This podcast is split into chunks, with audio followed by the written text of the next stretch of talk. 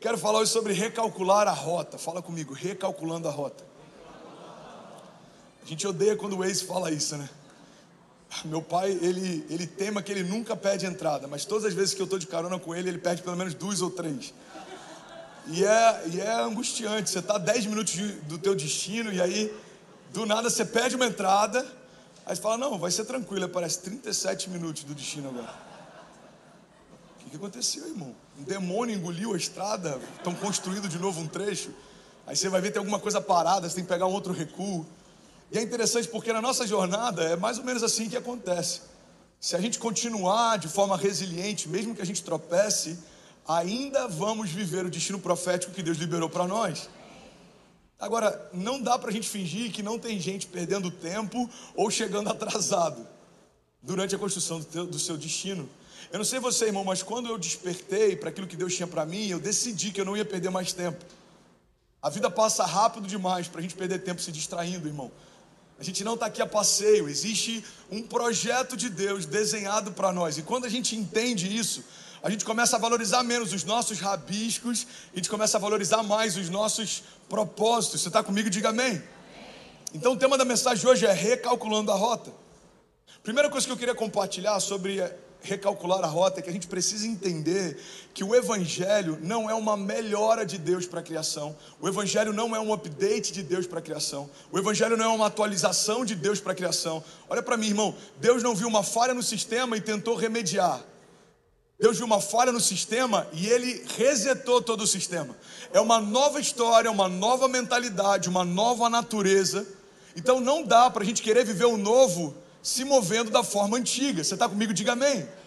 Uma coisa que me chama a atenção é que tem muita gente querendo ser renovado pela esperança do Evangelho sem querer o compromisso da jornada. Olha para mim, irmão, quero pregar aqui, pelo amor de Deus. Tem muito simpatizante da fé com expectativa de viver promessas de filhos de Deus. Mas um simpatizante da fé é um espectador do lado de fora. Um filho de Deus é aquele que tem liberdade para caminhar do lado de dentro. É uma intimidade que você não dá para qualquer um. Você não revela segredos para qualquer um. Mas tem parte da igreja que ainda não se tornou um com Deus e quer ouvir de Deus segredos. Você não dá presentes para qualquer um, mas tem gente que está esperando receber de Deus presentes sem ser um com Ele. Entendi isso. André, em algum momento me disseram que a graça, ela já me deu tudo. Não, irmão, a graça, ela é um favor imerecido que fala a respeito de salvação para acessar promessas. Só que a graça, ela me dá acesso a isso através da fé. Vocês foram salvos pela graça, mediante a fé. Eu preciso crer quem Deus é, eu preciso crer na obra que Jesus fez na cruz, eu preciso entender os fundamentos da fé, para que aí então essa graça que foi liberada para mim de forma imerecida me dê acesso às promessas que Deus já desenhou desde antes da fundação do mundo. Entenda isso, irmão. O fato de Deus ter promessas para você não significa que você está vivendo todas elas, elas estão disponíveis.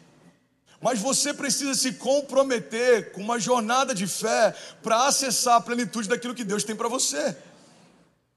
Não adianta a gente ter séries, cultos, palavras, pregações que deixam a igreja eufórica. Não tem nada pior do que um tolo motivado. Não é para você sair daqui com uma motivação natural. Isso não vai mudar a tua história. O papel da igreja é gerar uma transformação de natureza. Nós não somos mais quem éramos, não fazemos mais o que fazíamos, não pensamos mais como pensávamos. E agora existe uma nova realidade para nós. Deus recalculou a rota, existe um projeto de Deus para nós. Você está comigo? Diga amém. Eu lembro de uma entrevista que eu dei numa rádio alguns anos atrás e foi engraçado. O radialista ele falou assim: André, o mercado gospel tem crescido como nunca antes. Quando ele falou mercado gospel, já me assustou um pouco. Falei, o que, que vai vir aí? Ele falou, nunca se vendeu tanto. Sei lá, ele foi falando de música na época, ele foi falando de, de, de streaming, de algumas coisas ligadas ao mercado gospel. Ele falou: o que, você atribui esse crescimento da igreja? Eu falei: a primeira coisa que a gente precisa entender é que crescimento do mercado gospel não tem nada a ver com o crescimento da igreja. Quem dera se a igreja estivesse crescendo na mesma velocidade que o mercado gospel está crescendo. Quem dera se a gente tivesse números de conversões proporcionais ao número de pessoas começando a visitar as igrejas com frequência. Irmão, não confunda ser um frequentador constante com ser um novo convertido. É completamente diferente. E eu preciso falar sobre isso em alguns momentos pontuais durante a nossa jornada, para que eu não iluda ninguém com a ideia de que ouvir um sermão de 40 minutos um dia na semana vai mudar a tua natureza ou a tua história. Isso vai encorajar você. Algumas palavras de liberações, elas vão abençoar você, mas a jornada, quem corre é você. Ela é individual. Ela é individual. Então, do que adianta eu ser animado no domingo, se no próximo sábado eu já vou fazer o que eu fazia há anos, irmão? Eu entendi isso. A igreja não pode se limitar a usos e costumes, mas a gente precisa entender que alguns usos e costumes precisam mudar. A igreja não pode se limitar a falar só sobre comportamento e postura, mas a gente precisa entender que nosso comportamento e postura precisa mudar. É um novo nascimento que gera uma nova natureza que libera uma nova história. Esse é o novo de Deus. Mas ainda assim tem muita gente querendo a esperança do evangelho sem ter o compromisso da jornada. Tem uma frase do C.S. Lewis que ele diz o seguinte: o cristianismo, se é falso, não tem nenhuma importância. Se é verdadeiro, ele tem infinita importância. O que ele não pode ser é de moderada importância. Ou a gente não crê no Evangelho e está tudo bem, ou a gente crê e a gente caminha debaixo do que crê a respeito do Evangelho. O que não dá é para dizer que crê, mas viver como se não cresce. Isso é um ateísmo prático. O ateísmo prático está mais impregnado na igreja do que o ateísmo ideológico está fora dela.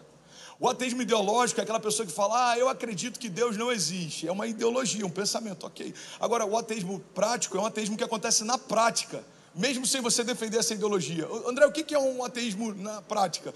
É alguém que diz que Deus existe, mas vive como se ele não existisse.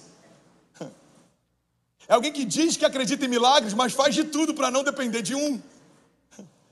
É alguém que diz que acredita na soberania de Deus, mas está o tempo inteiro buscando atalhos para ajudar Deus a levar ele para o destino que ele acredita que Deus tem para ele. Então eu acredito que Deus tem essa porta para mim, mas eu vou forçar para chegar lá. Irmão, isso não é crer na soberania, isso é fazer com as próprias mãos.